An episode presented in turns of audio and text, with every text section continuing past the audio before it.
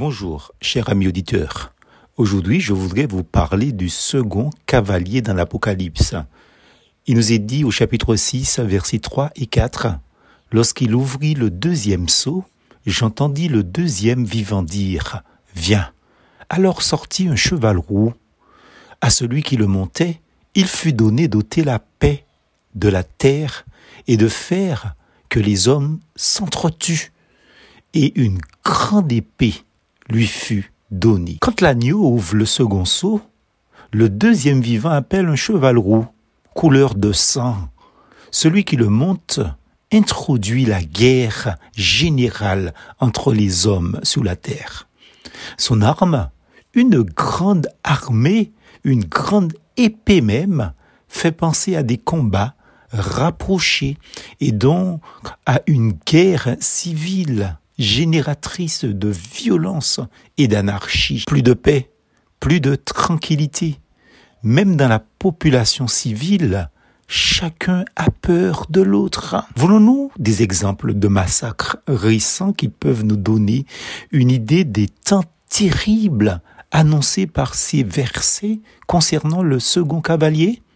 Prenons le cas du Rwanda, en RDC, en Angola, en Sierra Leone. Les morts se sont comptés en centaines de milliers, voire de millions de millions. Il en a été de même en Europe, dans l'ex-Yougoslavie, comme aussi en Irlande du Nord. Que sera-ce alors quand le cheval roux recevra l'ordre d'ôter la paix sur toute la terre et qu'il n'y en aura plus de frein?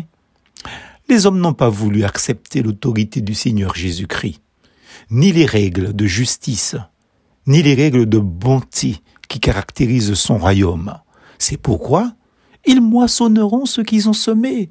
L'injustice, la haine, l'angoisse, la peur des uns et des autres, et aussi les pestes, les virus, ben la pandémie.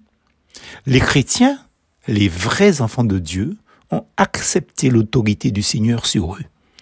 Ils sont devenus les sujets de son royaume.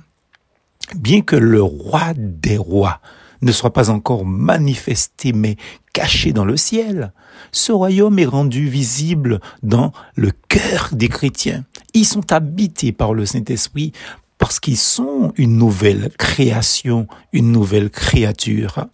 Par leur vie et leur comportement, les chrétiens authentiques sont actuellement une sorte de barrière à l'anarchie qui, sans eux, se généraliserait rapidement sous la terre et qui explosera partout quand le Seigneur aura enlevé son Église. En vérité, les enfants de Dieu sont le sel de la terre qui préserve la terre.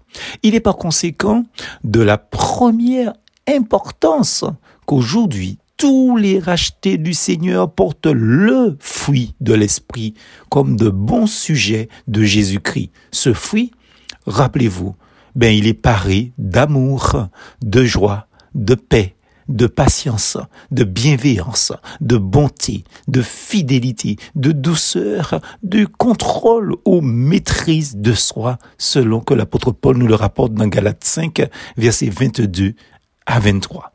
Plus force en Jésus.